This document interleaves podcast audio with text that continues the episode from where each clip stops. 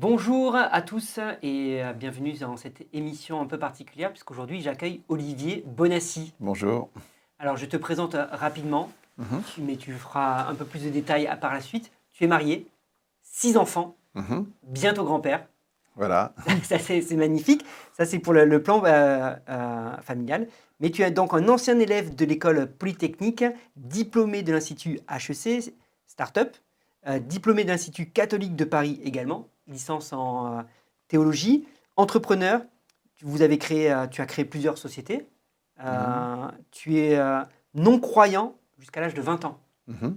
Et euh, on va peut-être en, en revenir dessus. Auteur d'une vingtaine de livres et de vidéos et de quelques spectacles, de scénarios, d'articles, newsletters, sites internet sur des sujets souvent liés à la rationalité de la foi. Tu es également le co-auteur du livre Dieu, la science, l'épreuve avec Michel-Yves Bolloré. Et euh, c'est surtout pour cette raison que nous sommes là aujourd'hui. Mais avant de revenir sur le livre que j'ai lu, d'ailleurs, Mhm. hein, gros, pa- gros pavé, Ouais. mais que j'ai lu. Bon, j'avoue que j'ai triché sur certains passages, mais je l'ai quand même lu, euh, qui était vraiment très intéressant. On, on va, on, va, on va revenir dessus tout à l'heure. Non-croyant jusqu'à l'âge de 20 ans, Mhm. qu'est-ce qui s'est passé? Alors, mon père était euh, protestant, ma mère était catholique, euh, au début de leur, ma- mais pas très accrochés ni l'un ni l'autre. D'accord Au début de leur mariage, ils se sont un peu battus. Après, ils ont failli devenir témoins de Jéhovah, et puis après, ils ont mis tout ça de côté. Ok. Et, euh, et on parlait jamais de Dieu à la maison. Moi, j'étais baptisé dans l'église réformée, ma sœur aussi, mes deux autres frères n'étaient pas baptisés.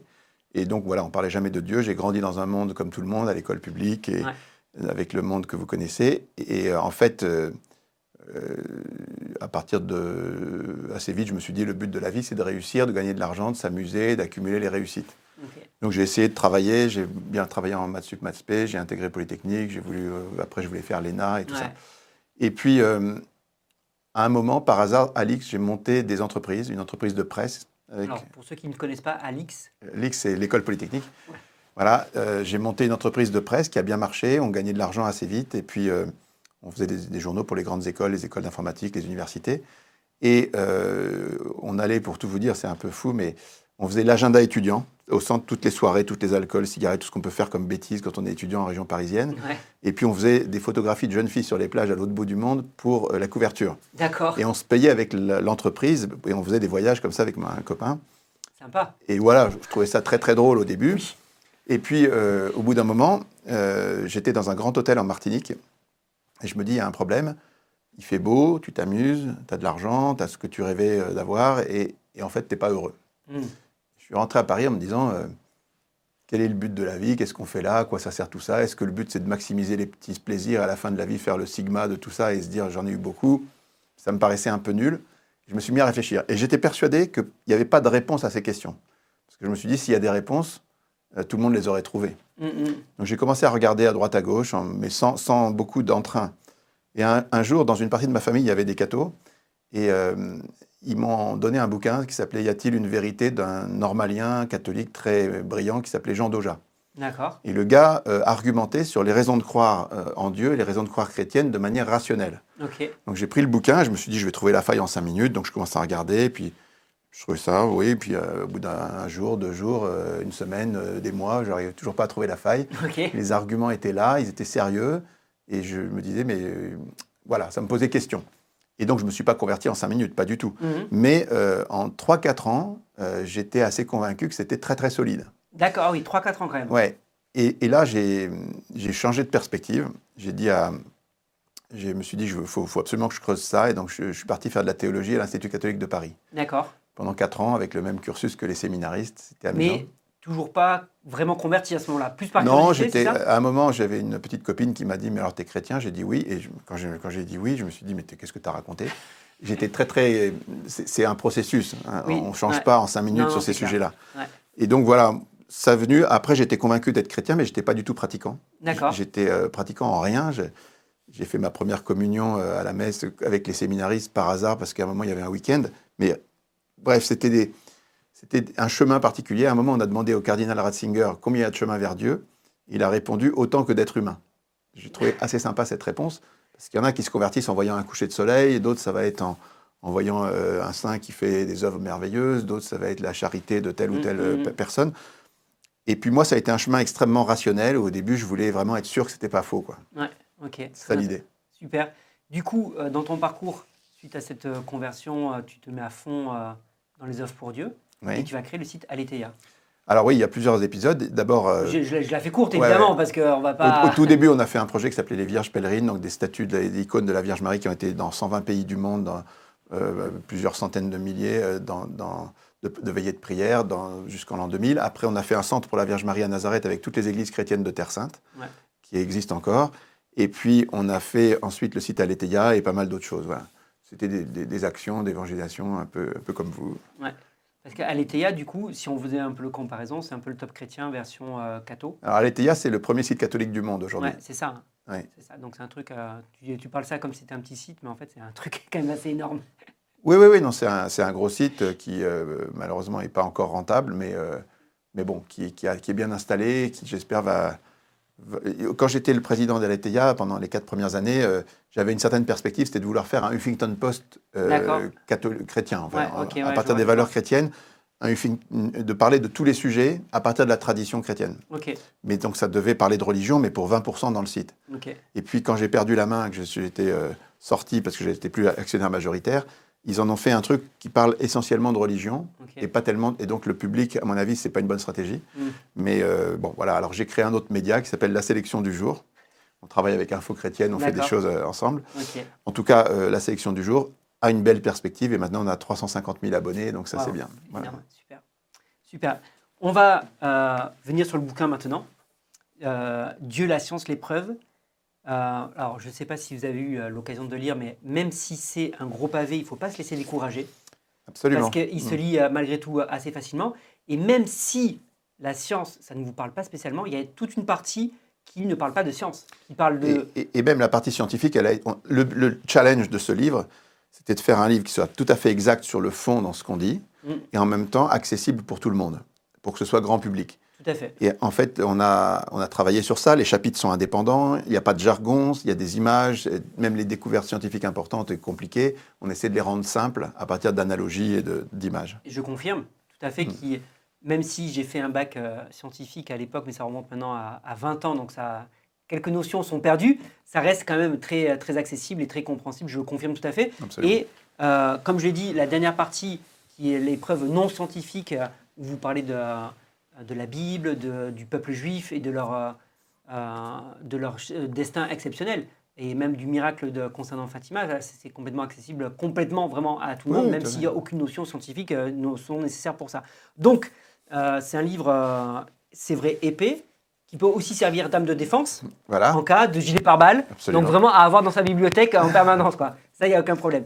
La question que j'ai pu voir aussi, que je me suis posée et que j'ai pu voir aussi revenir un, un peu sur les, sur les réseaux, pourquoi vouloir faire ce livre, sachant qu'il y a déjà beaucoup de personnes qui ont fait ce type de livre chrétien, preuve de l'existence de Dieu par la science, la science qui prouve, etc.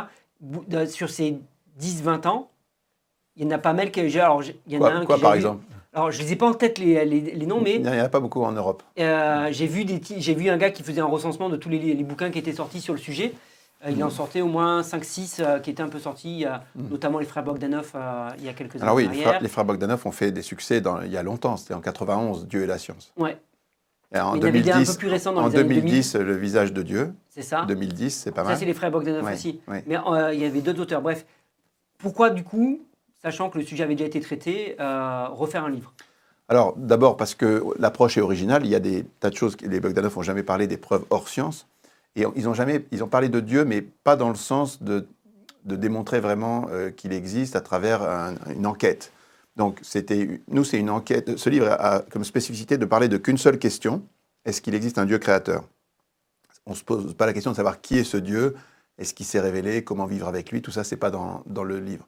Est-ce que simplement, à l'origine de l'univers, on peut expliquer l'univers sans Dieu, sans un Dieu créateur, ou est-ce qu'on a besoin d'un Dieu créateur? Donc c'est une question euh, très, très limitée, qu'on regarde d'un point de vue uniquement rationnel, et on, est- on ouvre une douzaine de dossiers. On aurait pu en ouvrir euh, 50, hein, mais, Ouais, ouais. mais on en ouvre 12 parce qu'on se dit, euh, finalement, avec 12, ça suffit.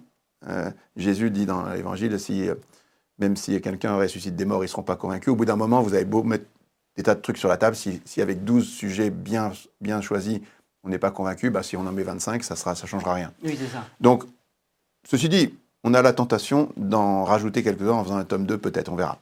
En tout cas, on a essayé de sélectionner un certain nombre de sujets discriminants, c'est-à-dire des sujets euh, sur lesquels on peut trancher assez facilement la question de savoir si Dieu existe ou pas, parce que le sujet s'y prête. Mm. C'est très important ça, parce qu'il y a énormément de questions dans le monde, il y a, en, science, mais pas seulement dans le monde, euh, qui sont parfois très complexes et qui ne parlent absolument pas de Dieu. Mm. Donc il faut sélectionner les questions. Alors, je voudrais un tout petit peu développer ça. D'abord, quand, euh, quand les athées nous disent, ou les, ou les agnostiques nous disent, c'est à vous les croyants de prouver que Dieu existe, en fait, je pense qu'ils ont raison. C'est à nous les croyants de prouver que Dieu mm, existe. Mm, Parce que euh, leur argument... La charge de la preuve appartient à celui qui... Euh, oui, mais pas, pas, seulement pour cette raison théorique. C'est aussi parce que c'est impossible de prouver que Dieu n'existe pas. Oui. à moins que le concept de Dieu soit contradictoire en lui-même, un cercle carré, voyez, un truc comme ça. Donc, si le concept n'est pas contradictoire, vous ne pouvez pas prouver l'inexistence d'un être suprasensible. Même des choses matérielles. Si, si, je vous demande de prouver l'inexistence des extraterrestres, ça ne va pas être possible pour vous parce qu'il mm-hmm. faudrait. il faut que je on se tutoie. mais pour toi, tu ne peux pas prouver l'inexistence des, extraterrestres parce qu'il faudrait que tu visites toutes les planètes, de tous les systèmes solaires, de toutes les étoiles, de toutes les galaxies, de tout l'univers. Personne ne peut faire ça. Donc, ce n'est pas possible. Mm. Alors, par contre, si demain matin, il y a un extraterrestre qui vient s'écraser dans ton jardin ou s'il y a une soucoupe qui passe, avec une ou deux preuves, tu vas dire oui, non, je pense que l'affaire est pliée. Euh, Donc c'est bien, il y a un athée célèbre qui s'appelle Russell, Bertrand Russell, qui disait, qui essayait justement d'argumenter comme ça en disant c'est à vous les croyants de prouver parce que nous, on ne peut pas prouver que Dieu n'existe pas. Il disait moi, je crois qu'il y a une théière qui est en train de tourner autour de, entre Mars et Vénus autour du Soleil Essayez de me démontrer que c'est pas vrai. Le, monstre, le fameux monstre de spaghetti Le monstre spaghetti, pareil. Il y a des gens qui disent Moi, je pense que c'est des spaghettis, personne ne peut prouver que c'est pas vrai. En fait, c'est vrai. Voilà. Donc, c'est bien aux croyants de mettre sur la table les preuves, mais ça, il y a une contrepartie. Ça veut dire que tout débat avec les non-croyants, les agnostiques, tout ce que vous voulez, doit porter sur les preuves que les croyants donnent. Si jamais le débat porte sur un autre sujet, il est non avenu, il est mal placé. Bah oui. Il n'est pas pertinent. Donc, ça veut dire que OK, pour dire que c'est à nous de mettre les. Donc là, nous, on en a choisi 12 qu'on met sur la table. Mm. Et il nous semble qu'à chaque fois qu'on ouvre le dossier, la conclusion la plus raisonnable, la plus rationnelle, c'est de dire Dieu existe. Attention, ce n'est pas des conclusions absolues. Quand on parle de preuve, qu'est-ce que c'est qu'une preuve? Alors, t'enchaînes, c'est très bien, mais j'allais te poser la question. Ah ben, pose-la moi alors. non, parce que justement, j'ai beaucoup aimé ce, chapitre concernant les preuves, où euh, tu. Euh, quoi, vous, parce que du coup, tu n'es pas, pas tout seul, euh, vous rappelez un peu les différentes catégories de preuves. Et il y en a six, à mon souvenir. Euh, et euh, c'est intéressant parce que dedans, vous remettez bien la théorie de l'évolution à sa place. Et peu de personnes le savent. Alors, Donc, oui. peu de personnes, je veux dire, dans le. il faut préciser. Quand je dis peu de personnes, c'est-à-dire qu'on n'enseigne pas ça à l'école. Et la, la, population, dans sa majorité, n'a pas conscience de c'est quoi cette preuve-là et à quel niveau de preuve est, par exemple, la théorie de l'évolution. Et du coup, Dieu aussi, quoi mais je te laisse un peu plus détailler. Alors, d'abord, les, six catégories qu'on distingue, c'est les preuves en science. Parce qu'il y a d'autres types de preuves, genre les témoignages, ou des preuves en logique, ou des choses comme ça, des mhm. preuves métaphysiques, par exemple, qui ne sont pas dans les preuves en science. Donc, quand on parle de science, il y a différents niveaux. Il y a les niveaux de ce qu'on appelle les univers limités. Quand on travaille en mathématiques, c'est-à-dire les mathématiques, c'est un cadre particulier qui est bâti à partir d'axiomes, ou en logique, ou en théorie des jeux. Si aux échecs, je te dis euh, maths en trois coups, le, cadre est limité, les règles sont limitées, elles sont fixées a priori, il n'y a pas de discussion sur les règles. Et donc, tu peux dire, oui, effectivement, selon ces règles-là, il y a maths en trois coups, c'est absolu. Donc, ça, c'est le niveau 1, il n'y a même pas de discussion, ce n'est pas, une, pas une preuve, c'est une démonstration, un théorème ou un truc, voilà. Après, il y a la science. Alors, la science, elle peut parfois euh, permettre d'expérimenter ou de modéliser en mathématiques. Tu peux faire un mmh. modèle mathématique. Alors, si tu fais un modèle mathématique, et, ou alors que tu expérimentes, et si tu as les deux, par exemple la théorie de la gravitation, tu peux, tu peux euh, euh, faire un modèle mathématique euh, avec les constantes de gravité, la force, tout ça, et puis tu peux aussi l'expérimenter, donc le niveau de preuve est assez élevé. Mais ce n'est pas absolu, ça ne rejoint pas le réel complètement, mais c'est un niveau de preuve très élevé. Mm. Après, il y a des domaines dans lesquels tu peux expérimenter, mais tu n'as pas de modèle mathématique, par exemple la médecine. Quand tu fais des, tests, tu peux expérimenter longuement et tu vois qu'un médicament est efficace, mais tu n'as pas de théorie mathématique pour le dire. Et il y a l'inverse aussi, tu peux avoir des domaines où tu as des théories mathématiques, mais par exemple le Big Bang, il y a une théorie mathématique, mais il n'y a pas d'expérimentation. Donc, ensuite, il y a euh, d'autres domaines où tu ne peux pas avoir ni modèle mathématique ni expérimentation. Mm. Par exemple, euh, comment s'est formée la Lune, euh, comment est-ce que les dinosaures ont disparu, comment c'est pas de modèle mathématique, il n'y a pas d'expérimentation. Ouais. Par contre, tu peux comparer, tu peux faire des thèses, tu peux faire une thèse A et puis tu peux la comparer au réel.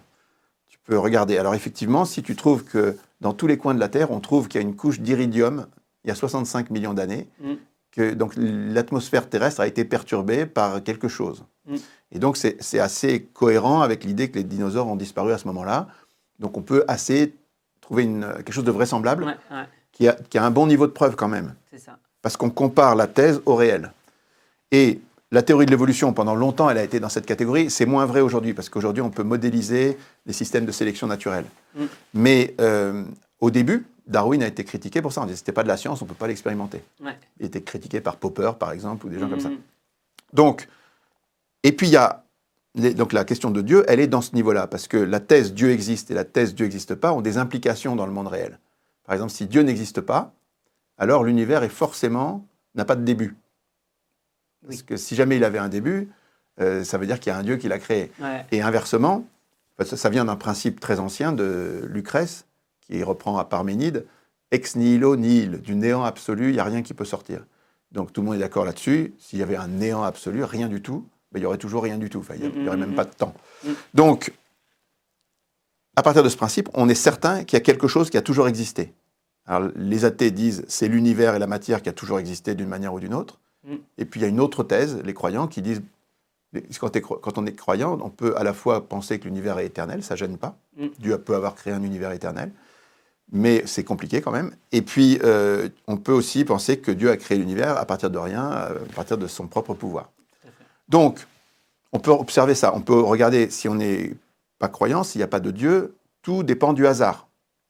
Si on n'est pas croyant, il ne peut pas y avoir de révélation, il ne peut pas y avoir de prophétie, il ne peut pas y avoir de miracle, c'est-à-dire de changement des lois de la nature. Euh, D'accord. tout ça, c'est pas possible. Il ne peut pas y avoir de bien et de mal absolu non plus. Mm, mm, mm. Tout ça, c'est des constructions, il n'y a pas de bien et de mal. Donc, en fait, on peut comparer le monde. On a une thèse Dieu existe ou Dieu n'existe pas. Ces thèses ont des implications.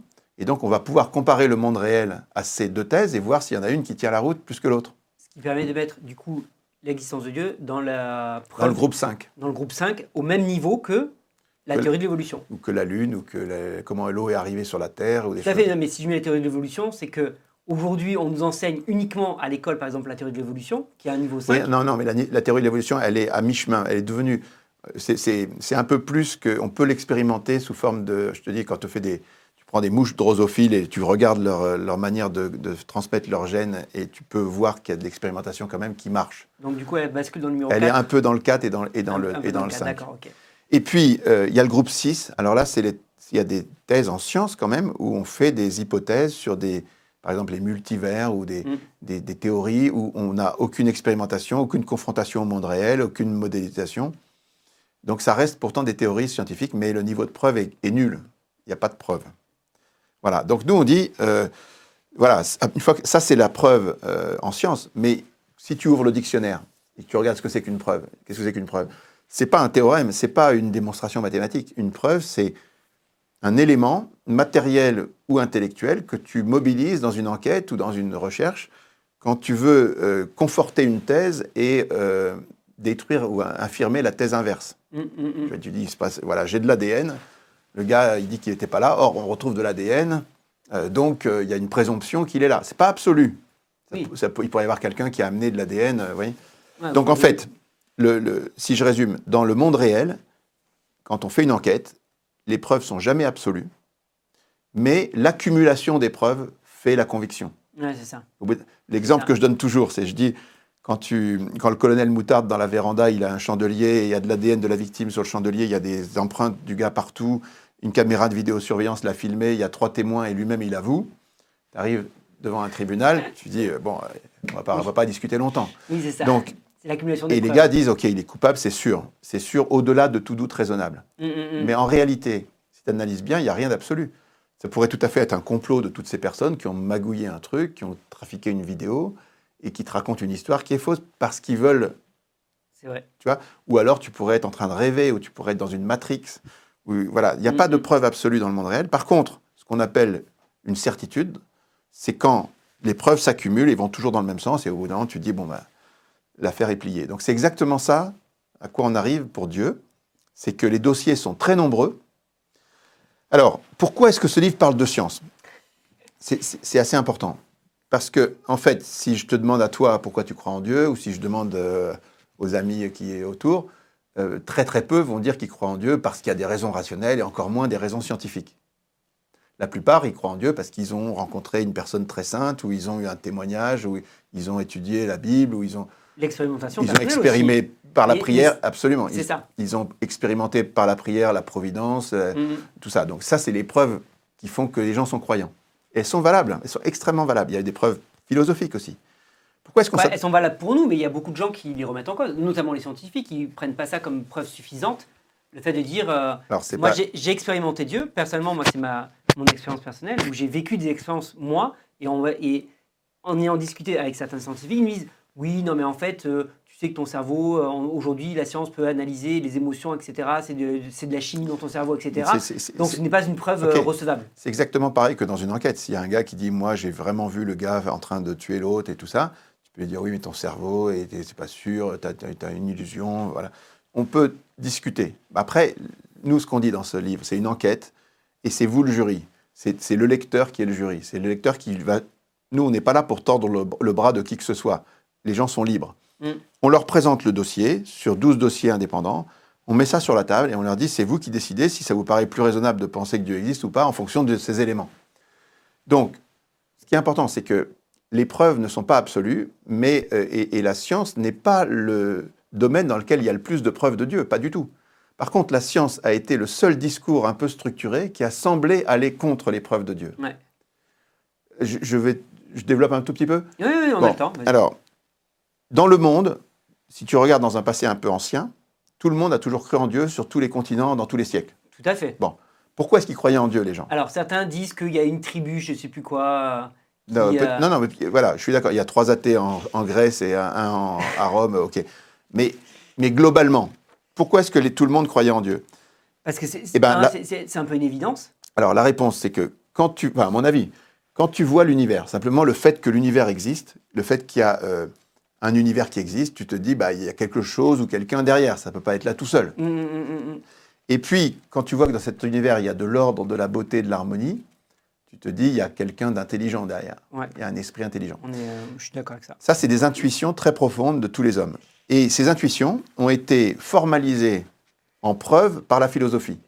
C'est-à-dire que Platon, Aristote, saint Thomas d'Aquin, euh, Mhm.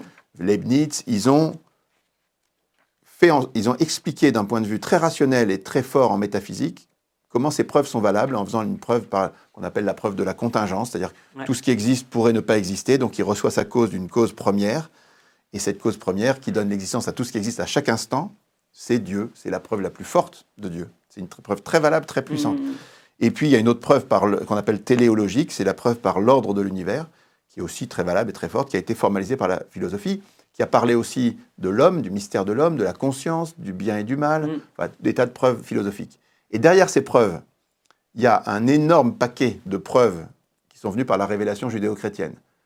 La Bible, l'histoire du peuple juif, qui ne peuvent pas s'expliquer comme on le Mm. raconte, Tout à fait. Jésus, et puis des milliers de miracles, autant de Moïse, autant de Jésus, autant de l'Église. Et encore aujourd'hui. Mais bien sûr, autant de l'Église. Oui, d'accord, ok. euh, des milliers d'apparitions, Mm. des milliers de saints, des milliers de gens qui disent qu'ils ont rencontré Dieu personnellement. Tout ça, ça fait un énorme paquet de raisons de croire en Dieu, Ouais. qui a toujours existé et qui perdure, Mm. qui fait qu'il y a des millions de gens, qui, des milliards de gens qui croient en Dieu. Ok, ça, ça existe. Et en face de ça, a semblé se, se- se développer un discours euh, alternatif qui n'avait pas besoin de Dieu, qui était le discours scientifique. Alors ça, c'est ce qu'on raconte. Donc de Copernic à Freud, C'est ça. c'est la, fait, c'est ça, la je- courbe de la page 30. Ah, c'est ça, c'est ce que je recherchais depuis tout à l'heure là. La page 30, donc Voilà. cette courbe, en gros, de Copernic à Freud, en passant par Galilée, Laplace, Darwin, tout ça, à chaque fois que la science progressait, on avait l'impression que ça remettait en cause, euh, en tout cas, la religion ou la- les convictions. Et premier point, c'est les gens, c'est pas que c'est aucune de ces découvertes n'est contre Dieu. Non, d'accord. L'héliocentrisme, c'est pas contre Dieu. L'évolution, c'est pas contre Dieu. Le fait que la Terre est ancienne, c'est pas contre Dieu. Mais ça perturbait les gens dans leur vision habituelle. Et C'est ça. premier point. Deuxième point, la science se mettait à répondre à des tas de questions auxquelles on pensait qu'on n'aurait jamais de réponse. Mm. La science se mettait à répondre à des questions et on se disait, mais finalement, peut-être qu'elle va répondre à toutes les questions. Et puis la science a acquis un prestige énorme parce qu'elle a changé nos vies. La Mm. science est devenue le truc qui permet qu'aujourd'hui on peut se laver avec un robinet, on peut boire de l'eau, on peut, on peut se soigner, on Puis peut. elle a été capable de faire des miracles. Elle a fait des. fait- voilà. Bah, Donc, la quelque science a- part, je dirais, redonner euh, la vue, Bien euh, sûr, faire bien marcher sûr. des paralytiques. euh, Donc la a- science a un prestige énorme, Ouais, elle a changé le monde. Et donc ça produit un courant matérialiste extrêmement puissant qui semblait pas avoir besoin de l'existence de Dieu, puisque c'est l'histoire de Laplace avec Napoléon. hein. Oui. Donc, Laplace qui va voir Napoléon, il lui raconte son système, et Napoléon Il dit Ben. Je comprends pas, Newton avait parlé de Dieu, vous, vous en parlez pas. Et lui, il dit Sire, j'ai pas eu besoin de cette hypothèse. Donc la science avait répondu à toutes les questions sans avoir besoin de l'hypothèse de Dieu. Et le courant matérialiste était très puissant. Et là, c'est là que ça devient intéressant parce que la courbe que tu as montrée, elle se retourne. C'est-à-dire en tout cas, c'est notre vision. Qu'est-ce que ça veut dire? Ça veut dire que tout d'un coup, à partir du tournant des 19e, 20e siècles, il y a toute une série de découvertes qui vont poser des problèmes aux athées. Mm. Parce que la thermodynamique, la découverte de la relativité, de la mécanique quantique, la découverte de la naissance de la cosmologie, la découverte de l'expansion de l'univers, la découverte du Big Bang, la découverte de la complexité en biologie, la découverte de l'incomplétude en mathématiques et la découverte de tous les réglages fins de l'univers qu'on découvre encore chaque année, Mm, mm, de plus en plus nombreux, tout ça, ça pose un- deux énormes questions aux athées, en fait, scientifiques.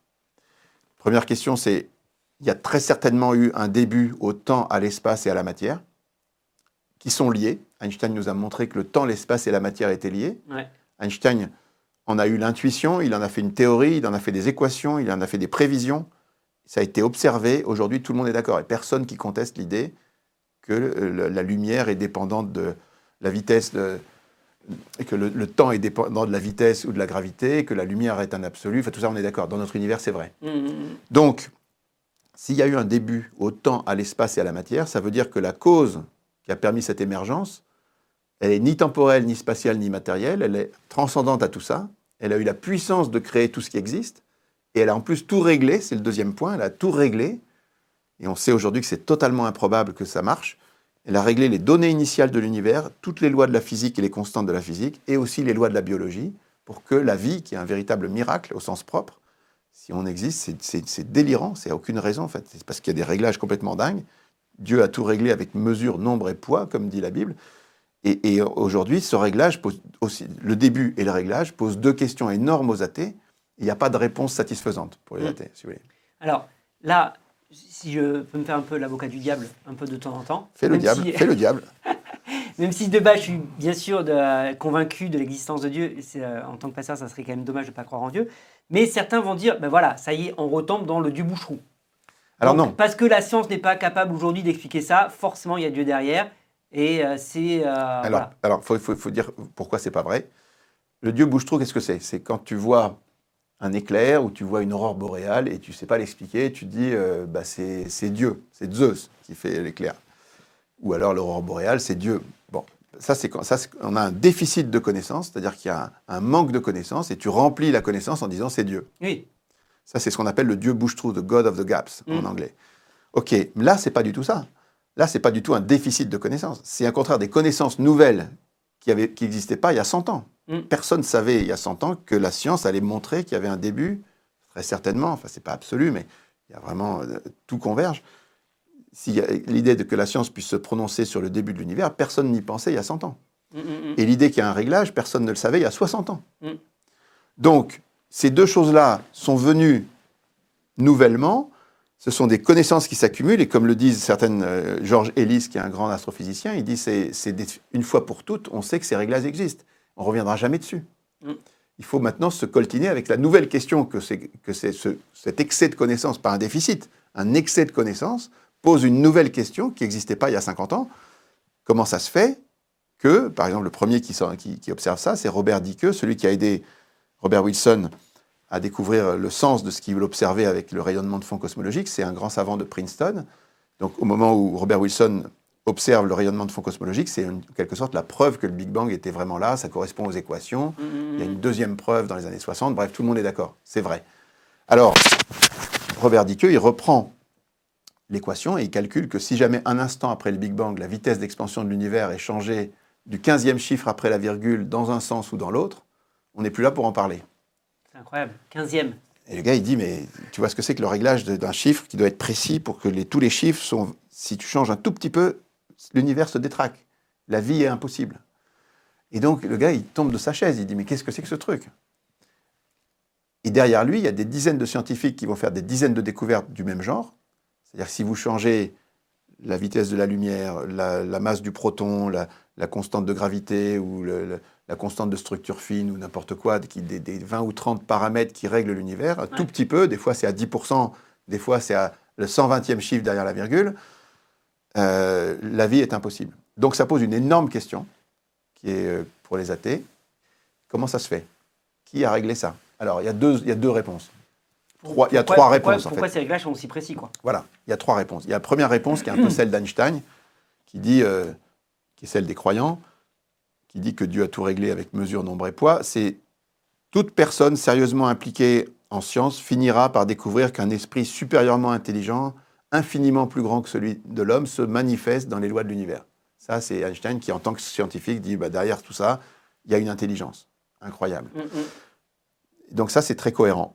Et puis, les athées, si vous voulez pas, euh, si pas, si tu veux pas admettre que Dieu existe, et tu dis cette hypothèse, j'en veux pas, alors qu'est-ce qui te reste? Tout doit être contrôlé par le hasard. Donc s'il y a un réglage complètement dingue, ça veut dire qu'il faut qu'il y ait un nombre hallucinant d'univers qui existent. Il faut qu'il y ait une machine, quelque part, à créer des univers, mais pas 10 euh, univers. Infiniment plus que le nombre de particules qui existent dans notre univers. C'est un truc. Euh, tu sais, quand il y a des particules dans notre univers, il y en a 10 puissance 80. Donc, ce qui fait un chiffre très grand. C'est un, 1 avec 80 zéros. Mais les hypothèses sur lesquelles travaillent les scientifiques, c'est 10 puissance 500 univers pour que ça marche en physique si tu rajoutes la, si tu rajoutes la biologie, c'est 10 puissance 340 000, c'est-à-dire un chiffre avec un 1, 340 000 zéros. Bon, tout ça n'a aucun sens, honnêtement. Bon, premièrement, premièrement, ça n'a aucun sens. Mais attention, si tu es athée, tu es obligé de croire ça. Oui, mais alors. Tu n'as pas le choix. J'ai vu, euh, parce que pour préparer euh, euh, cet entretien, le, livre, j'ai regardé aussi pas mal de vidéos de contra, contradicteurs. contradicteurs. Et certains disent oui, non, mais voilà, monsieur Bonassi, monsieur Bonassi, monsieur Bolloré je, même si tu as déjà répondu, je redis un petit peu. Il dit, ben voilà, avec le dieu Boucherou, une fois de plus, on a compris que, ce c'était pas Boucherou du tout, mais il dit, voilà, que le dieu Boucherou, une fois de plus, veulent empêcher la science de continuer à travailler sur les multivers. Donc c'est vrai qu'aujourd'hui, on n'en a pas, mais en voulant refuser ça, c'est juste refuser que la science éventuellement découvre. Mais là, non, mais d'abord, d'abord, on n'a absolument pas le pouvoir de, faire arrêter la science. Et la science continuera. Aujourd'hui, 80% des cosmologistes qui travaillent là-dessus, ils travaillent sur la théorie des cordes qui est une théorie qui, postule un nombre de multivers gigantesques. Mais ça fait 40 ou 50 ans qu'ils travaillent là-dessus. Ils n'ont jamais réussi à faire la moindre prévision. Et puis, plus ils creusent le modèle, plus ils s'aperçoivent que l'univers, ce n'est pas un univers à 3 ou 4 dimensions comme un espace-temps, ça doit être un univers à 10 dimensions, qui doit avoir au moins 10 puissance 500 univers. Et ça ne produit aucun, aucune prévision, aucun élément vérifiable dans le monde réel. Donc ça sera sans doute un truc qui sera invérifiable à jamais. C'est une théorie spéculative qui est tenue par, un petit, par des gens, mais qui est totalement spéculative, qui restera dans le groupe 6 pour toujours et qui, euh, et qui euh, ne fait l'objet d'aucun consensus scientifique. Et alors, même. Non, mais attends, c'est pas tout. C'est pas seulement le fait qu'il y a un grand nombre d'univers nécessaires, le nombre est gigantesque, il faut essayer de réaliser si on a envie de croire à ça. En plus, il faudrait postuler qu'il y a une machine à créer des univers qui, qui a le pouvoir de changer les constantes de chaque univers de manière aléatoire. Pas seulement entre 0 et l'infini, mais dans une frange, euh, dans un scope euh, très précis. Il faut que cette machine soit bien réglée parce que sinon ça ne marche pas.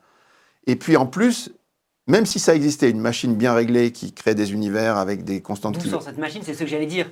Personne ne le sait, il n'y a aucune hypothèse. C'est ce que j'allais dire, c'est qu'à un moment donné, ok, pourquoi pas plusieurs multivers Allez, partons sur l'hypothèse plusieurs multivers, mais à un moment donné, qui les a créés tous ces multivers?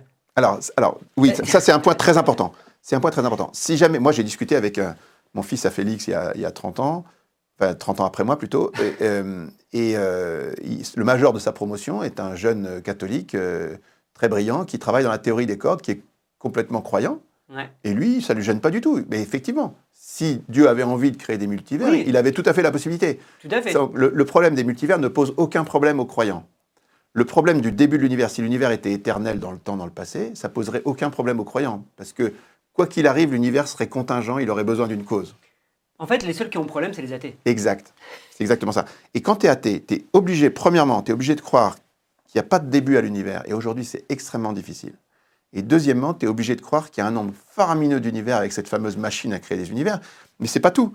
Parce que tu as le nombre d'univers qui est gigantesque, tu as la machine qui doit régler les constantes dans des, dans des franges, de- dans des scopes qui sont très précis, cette machine elle est réglée, mais par qui elle est réglée. Et puis, même si tu arrives à créer un univers qui marche, un univers fonctionnel, il n'y a aucune raison que cet univers soit beau. Parce que le beau est un truc improbable. L'harmonie des couleurs, l'harmonie des formes, l'harmonie des, des proportions, c'est quelque chose de... Si, si tu veux te convaincre que le beau est rare, tu prends, et tu fais un tableau et tu essaies de peindre un truc qui est beau.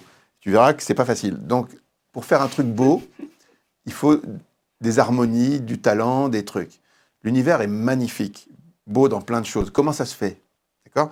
Donc le beau, c'est une improbabilité à l'intérieur des improbabilités. C'est même si la machine existait, qu'elle produisait un truc au hasard, il n'y aurait aucune raison que ce soit aussi beau que ce que c'est. Ouais. Donc en fait, pour moi, alors ça c'est un des douze dossiers. Si tu prends le dossier, tu regardes, tu vois deux thèses, Dieu existe, Dieu n'existe pas. Tu te retrouves en face de ce réglage de l'univers et tu, tu dois choisir. Qu'est-ce que je préfère croire? Chacun décide. C'est pas Mhm. nous.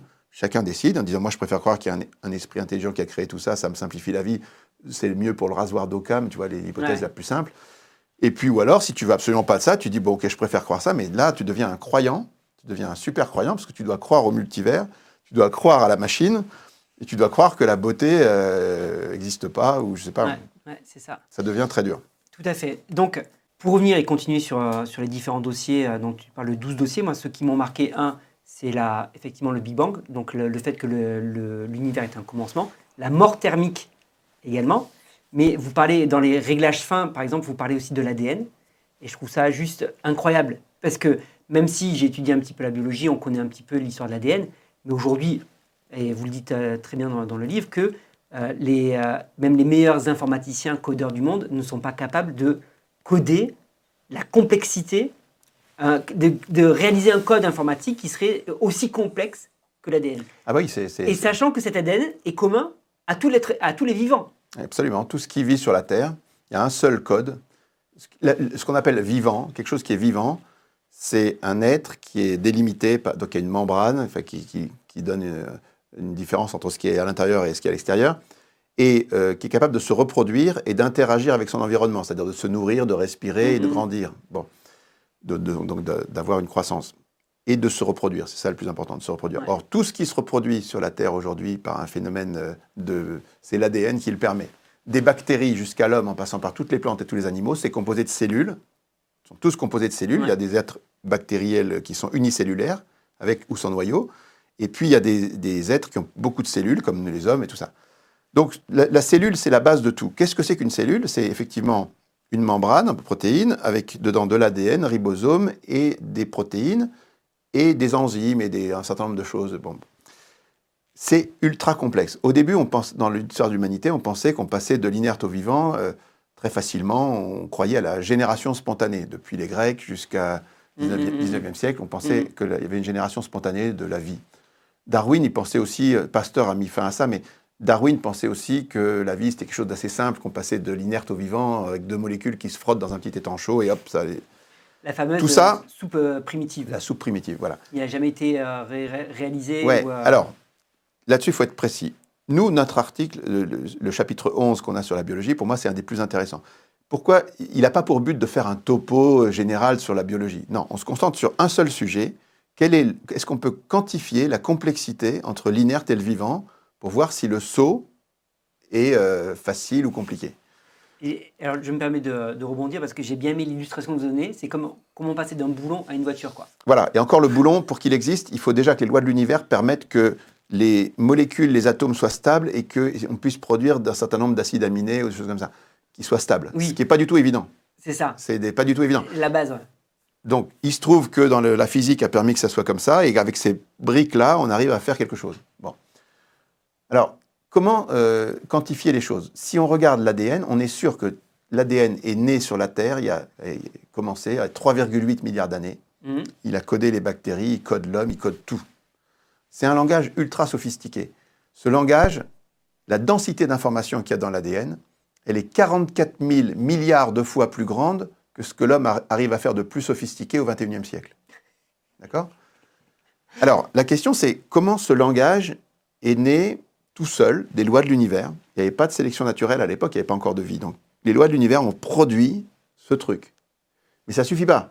Il faut que pour faire une cellule, il faut de l'ADN, mais il faut aussi au moins 200 types de protéines différentes, le ribosome qui est un assemblage de molécules, et, donc euh, la membrane et tout ça, plus les enzymes. Bon, chaque protéine, la probabilité qu'elle se mette toute seule dans le bon ordre, parce que s'il n'est pas dans le bon ordre, les acides aminés, s'ils ne sont pas dans le bon ordre, ça ne marche pas, c'est aussi des improbabilités hallucinantes. Si je te donne un exemple, une molécule, prenons une molécule protéine très une grosse, qui fait 1000 caractères. 1000, il y a 22 acides aminés qui codent le vivant. Enfin, il y en a 20 plus 1 et 2 qui sont petits. Euh, la probabilité d'avoir dans le bon ordre les acides aminés qu'il te faut pour faire une phrase ADN, c'est 22 euh, puissance 1000. Une chance sur 22 puissance 1000. C'est à peu près une chance sur 10 puissance 1500. Une chance sur 10 puissance 1500, c'est la chance que tu as de gagner toi au loto contre tous les habitants de la Terre toutes les semaines pendant deux ans. D'accord? Tu vois l'improbabilité, ça n'existe pas. Donc en fait, qu'est-ce qu'on est en train de dire? On n'est pas en train de dire que le gouffre, on pensait que c'était un petit saut, en fait, ce n'est pas un petit saut, c'est un gouffre de 100 000 km. On n'est pas en train de dire qu'on ne l'a pas franchi, parce que tu es là, moi je suis là, donc on l'a franchi. Mm. À un moment, on est passé de l'inerte au vivant. Mais ce qu'on est en train de dire, c'est que pour franchir ce gouffre immense, il a fallu qu'il y ait des plots à 50 000 km, à 25 000 et tout.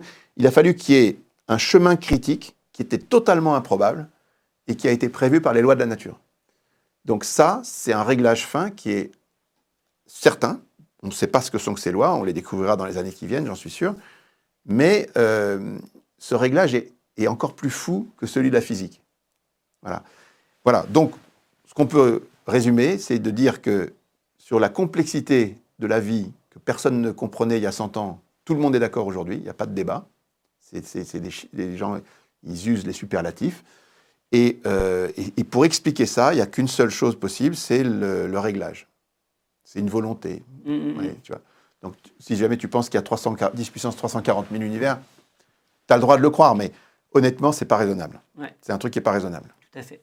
Alors, parmi les, contradictions, pour me faire encore, je reviens de temps en temps dans ma, dans avocat du diable, hein, euh, une des choses que, que j'ai pu lire, voir, euh, qu'on vous oppose euh, à, toi et Michel Yves Bolloré, c'est pourquoi si le but de ce livre se veut scientifique, la plupart de ceux qui vous ont aidé à écrire le livre, pas les citations que vous prenez, et à bien faire la différence, parce qu'il il y a énormément de citations dans ce bouquin, donc c'est très étayé par beaucoup de scientifiques qui ne sont pas chrétiens.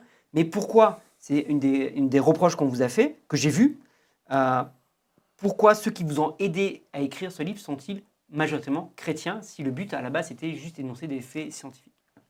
Bah, Non, ça c'est on a pris les gens qu'on connaissait autour de nous. Nous on est chrétiens, euh, on est assez convaincus.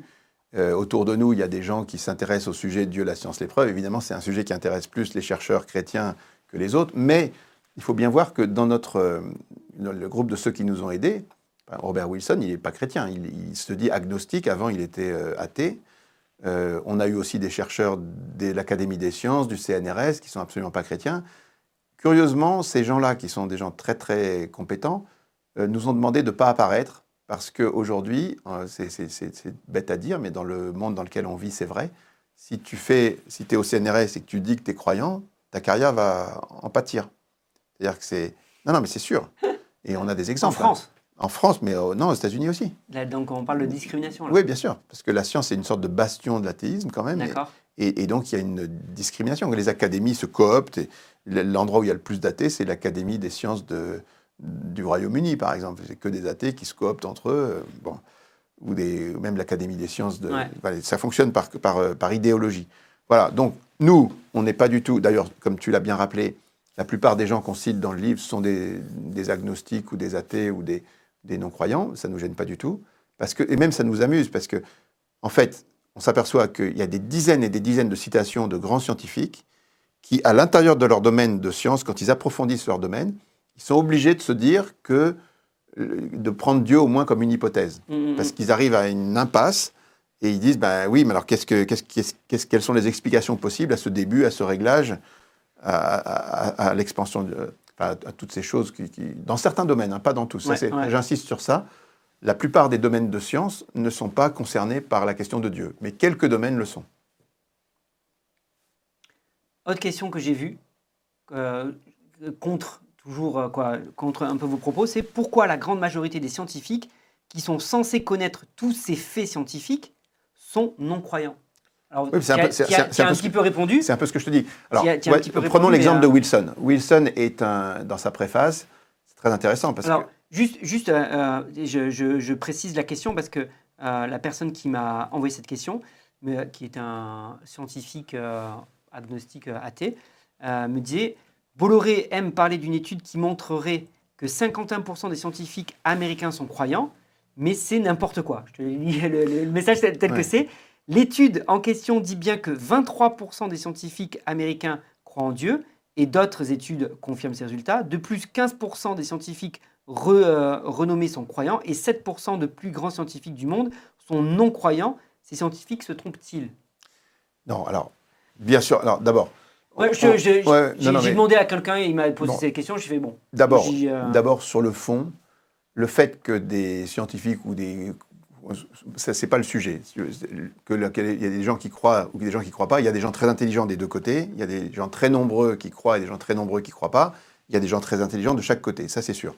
Maintenant, qui- quel est le, facteur le plus clair sur la, la non-croyance? Et est-ce qu'il y a des corrélations? Il y en a une qui est très forte, qui est très curieuse, c'est le niveau de vie. En fait, il y a une corrélation extrêmement forte entre le niveau de vie des gens et leur croyance en Dieu. Mm. Comment ça s'explique? Ben, ça veut dire que plus ton niveau de vie est élevé, moins tu crois en Dieu. Exactement, c'est très curieux. Et moins t'as- Alors, c'est pas vrai partout. Si tu prends Paris, dans le 16e arrondissement, il y a plus de croyants. donc Il y a des, contre-exemples. Mais globalement, au Ouais, niveau de tous les pays, c'est vrai. Et pourquoi c'est vrai? Bah, Parce que simplement, quand ton, ton téléviseur est allumé, que ton frigidaire est plein, que tu as tes congés payés, que, que tout, le- matériellement tout va bien, tu, pars en- euh, voilà, tu penses à, à te divertir et tout ça, bah, la question de Dieu, elle est moins importante que quand tu es pris parce que tu as besoin que les moissons, euh, que tu as peur qu'il n'y ait pas assez d'eau pour... euh, ta- voilà. Tout à fait. Donc en fait, le, le cri- la, chose qui a fait le plus de mal à la foi, en quelque sorte, c'est la prospérité économique. Tout à fait. C'est bête à dire, mais, Non, mais je suis d'accord. mais c'est complètement vrai. j'ai la même analyse. Alors, les- il se trouve que les savants ou les prix Nobel ou les gens comme ça, en, gé- en général, sont d'un niveau euh, euh, comment dire, financier, ils ont plus de moyens. Les, Mm. les scientifiques, en général, sont plus moyens que la moyenne de la population. Oui. Pas beaucoup plus, mais un peu. Donc, il y a ce biais-là, il y a des biais comme ça. Après, il y a le biais aussi du fait que, les, comme je te disais, il y a, il y a- il y a une idéologie dominante athée aujourd'hui en science qui fait que, moi, je connais des exemples très précis. Euh, il y a des, des gens qui, ben, euh, comment il s'appelle, euh, celui qui a, qui a théorisé Bernard d'Espagna, qui est un grand, grand physicien français. À la fin de Mhm. sa vie, à la retraite, il s'est mis à dire des trucs qu'il ne disait pas avant. Et des trucs euh, sur le réel voilé dans la mécanique quantique qui appelait un autre niveau de réalité, tout ça. Et il a fait des bouquins comme ça. Et on lui a dit, bah, c'est formidable. Tu sais ça depuis quand? Bah, Il dit, je le sais depuis longtemps, mais avant, je ne pouvais pas en parler parce que si j'en parlais, je ne pouvais pas faire de carrière universitaire. Waouh.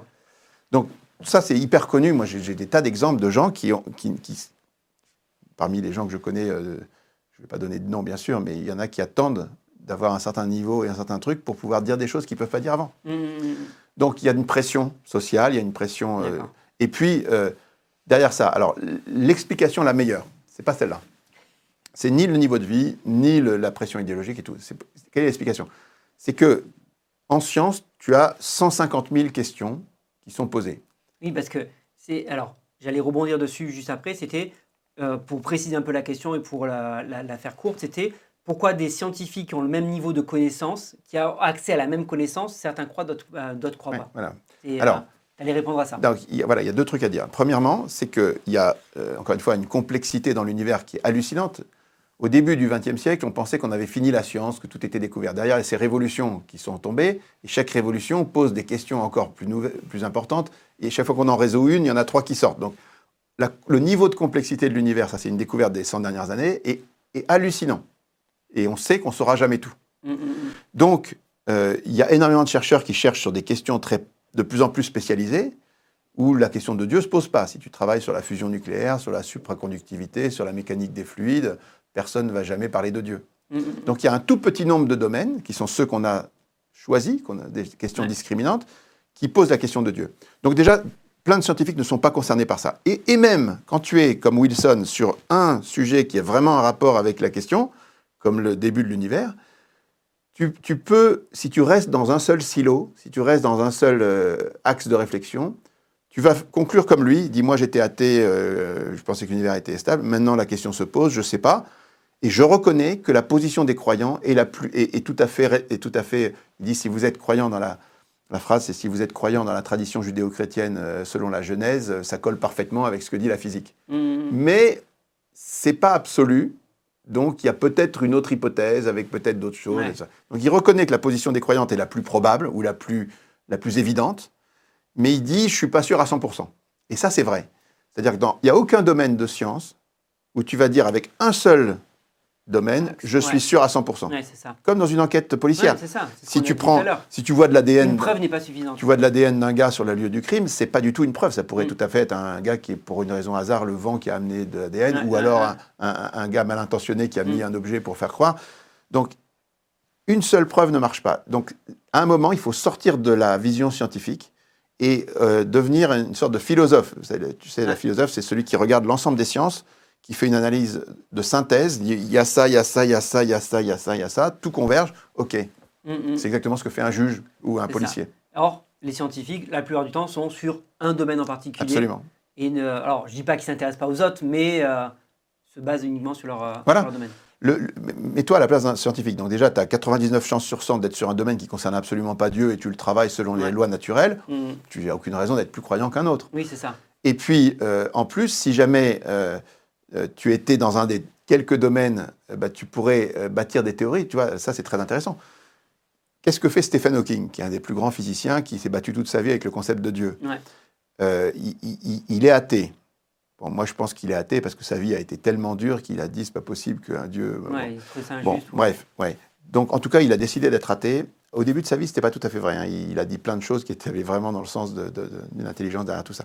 À la fin de sa vie, il dit OK, il y a un début au temps, à l'espace et à la matière, mais je pense que l'univers a pu se créer tout seul. Il n'y a pas de cause. Il a pu se créer tout seul à partir de rien, sans Dieu, avec la force de gravité. C'est une, idée euh, qui, a surpris tout le monde. Et son collègue d'Oxford, John Lennox, qui est un ami qui a, fait un commentaire formidable sur notre livre, il, a répondu une absurdité reste une absurdité, même quand elle est proférée par un scientifique mondialement connu.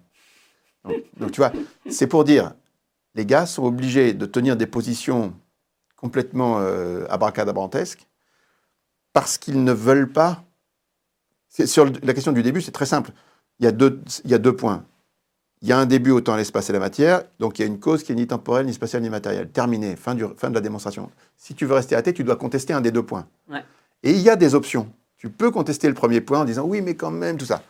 Moi, je dis que c'est n'est pas vrai, parce que alors ça, ça serait intéressant qu'on en parle. Pourquoi est-ce qu'il y a forcément un début, à mon avis, et pourquoi est-ce que les scientifiques ne le voient pas? Parce que pareil, quand tu travailles dans un seul domaine et que tu peux trouver une, explication euh, en disant il y a peut-être. Mais ce qui convainc qu'il y a un début, c'est qu'il y a une multitude de raisonnements qui convergent pour dire qu'il y a un début. Alors, quel est le premier de ces raisonnements? Ben, C'est du temps de l'Antiquité. Il y a Aristote, comme tous les pratiquement les gens de l'Antiquité, Aristote, il a écrit qu'il pensait que l'univers était stable, éternel, infini.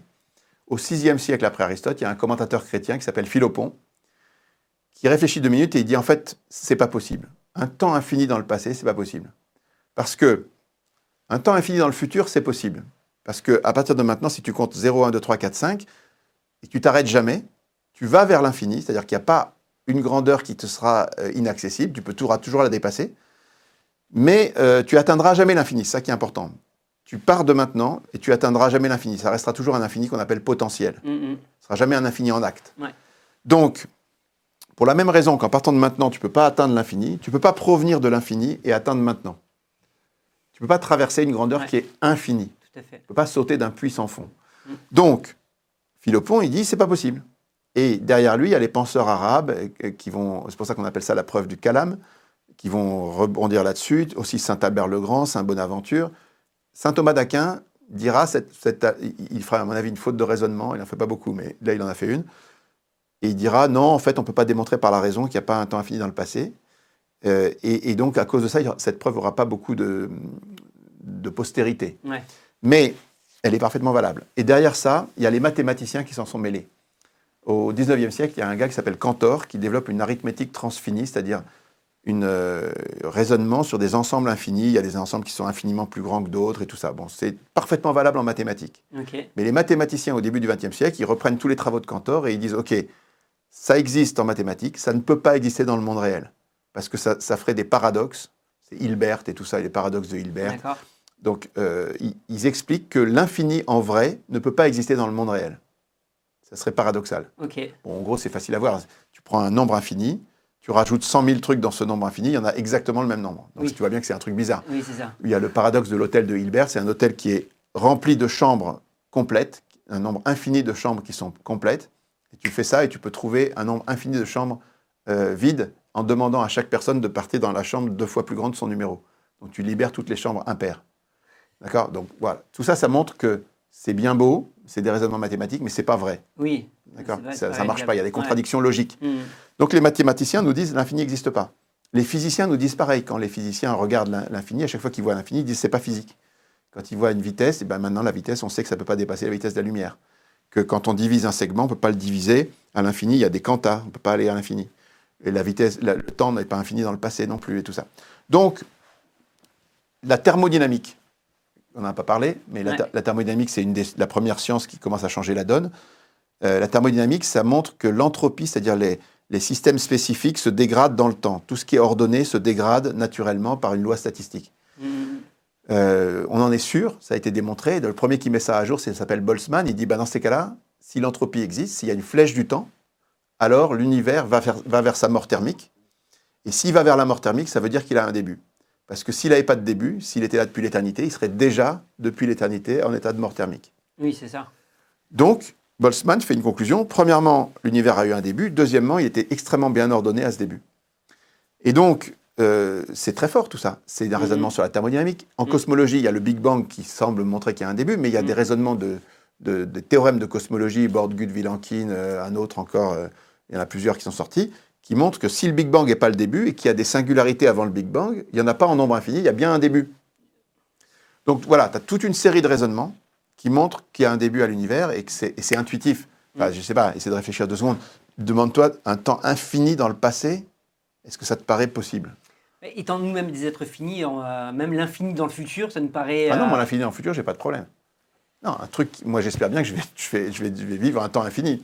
quelque chose qui n'a pas de commencement, on a du mal à le concevoir parce que nous, on est, on est né un jour. Oui. Et on sait que nos parents sont nés un jour, que Oui. tout a commencé un Et jour. L'univers a commencé aussi un jour. Et pour nous, que ça paraît logique que le même univers ait commencé un jour. quoi. Oui, mais c'est pas que pour nous, c'est pour la rationalité, pour le logos. parce Oui, que oui, les- quand je dis pour nous, je dis pour l'être humain, quoi. Ça paraît, Non, mais ça, ça a du sens. C'est pas seulement pour l'être humain, c'est d'un point de vue rationnel. Alors, toute la clé, elle est là. C'est est-ce qu'on croit à la rationalité? Tu vois, moi, quand j'étais jeune, quand j'avais 20 ans, Mm. j'étais persuadé que les croyants étaient des gens irrationnels qui assumaient le fait d'être irrationnels, Oui, c'est ça. mais s'en c'est- foutaient. enco- encore aujourd'hui, la plupart des athées nous accusent d'être euh, Irrationnels. irrationnels. Mais la surprise que j'ai eue à 20 ans, c'est que quand tu regardes le dossier du monde réel, le vrai monde, ceux qui sont irrationnels, ce sont les non-croyants. En fait, Quand tu oui. regardes le vrai monde avec tout ce qu'il y a, comme pas seulement des miracles, des apparitions, des trucs et tout, quand tu, mais, mais aussi tous les aspects scientifiques, philosophiques, euh, moraux, tout ça. Quand tu regardes le vrai monde, c'est un peu ce qu'on fait dans ce livre, c'est la conclusion du livre, c'est la conclusion, c'est le matérialisme est une croyance irrationnelle. Mm. Voilà. Donc, on peut être irrationnel. On a le droit d'être irrationnel après. t'as- Tu peux Oui. croire à la magie, tu Mais peux croire à ça. Mais, mais souvent, euh, moi, nous les chrétiens, on croit au logos. Tu sais, le, quand euh, le prologue de Jean, c'est au commencement était Et le logos, le logos était avec Dieu, le logos était Dieu, et le logos s'est fait chair, le logos éclaire tout Mm. homme, par lui tout a été fait. Donc par le logos, c'est-à-dire par la rationalité, Mm. par la parole rationnelle, par le sens, par l'intelligence, par c'est une Mm. notion extr- extrêmement forte, le logos. C'est les Grecs, mais pas que. Les, Ju- les- les Juifs avaient le dabar aussi, c'est la même chose. Donc le, le log- par cette rationalité, le monde a été fait et le monde éclaire tout homme. Le logos éclaire tout homme.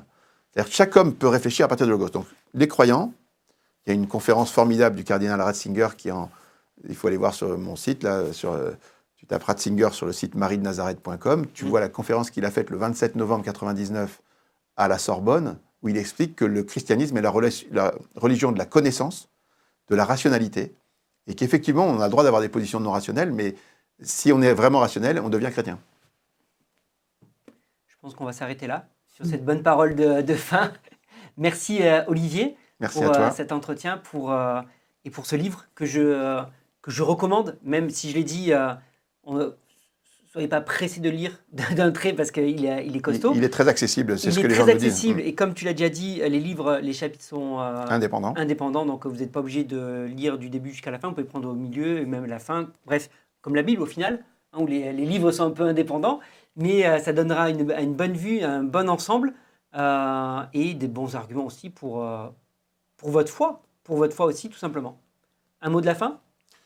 Non, effectivement, c'est on dit qu'il peut être lu de 7 à 77 ans. Enfin, moi, je dis ça. Mais Michel Yves dit qu'avec 7 ans, j'exagère un peu. À partir de 15 ans, à partir de 15 ans on peut lire ça. Oui, mon fils a 7 ans, je ne suis pas sûr qu'il y comprendrait euh, grand-chose dessus. Ok, super. Merci Olivier. Merci à toi.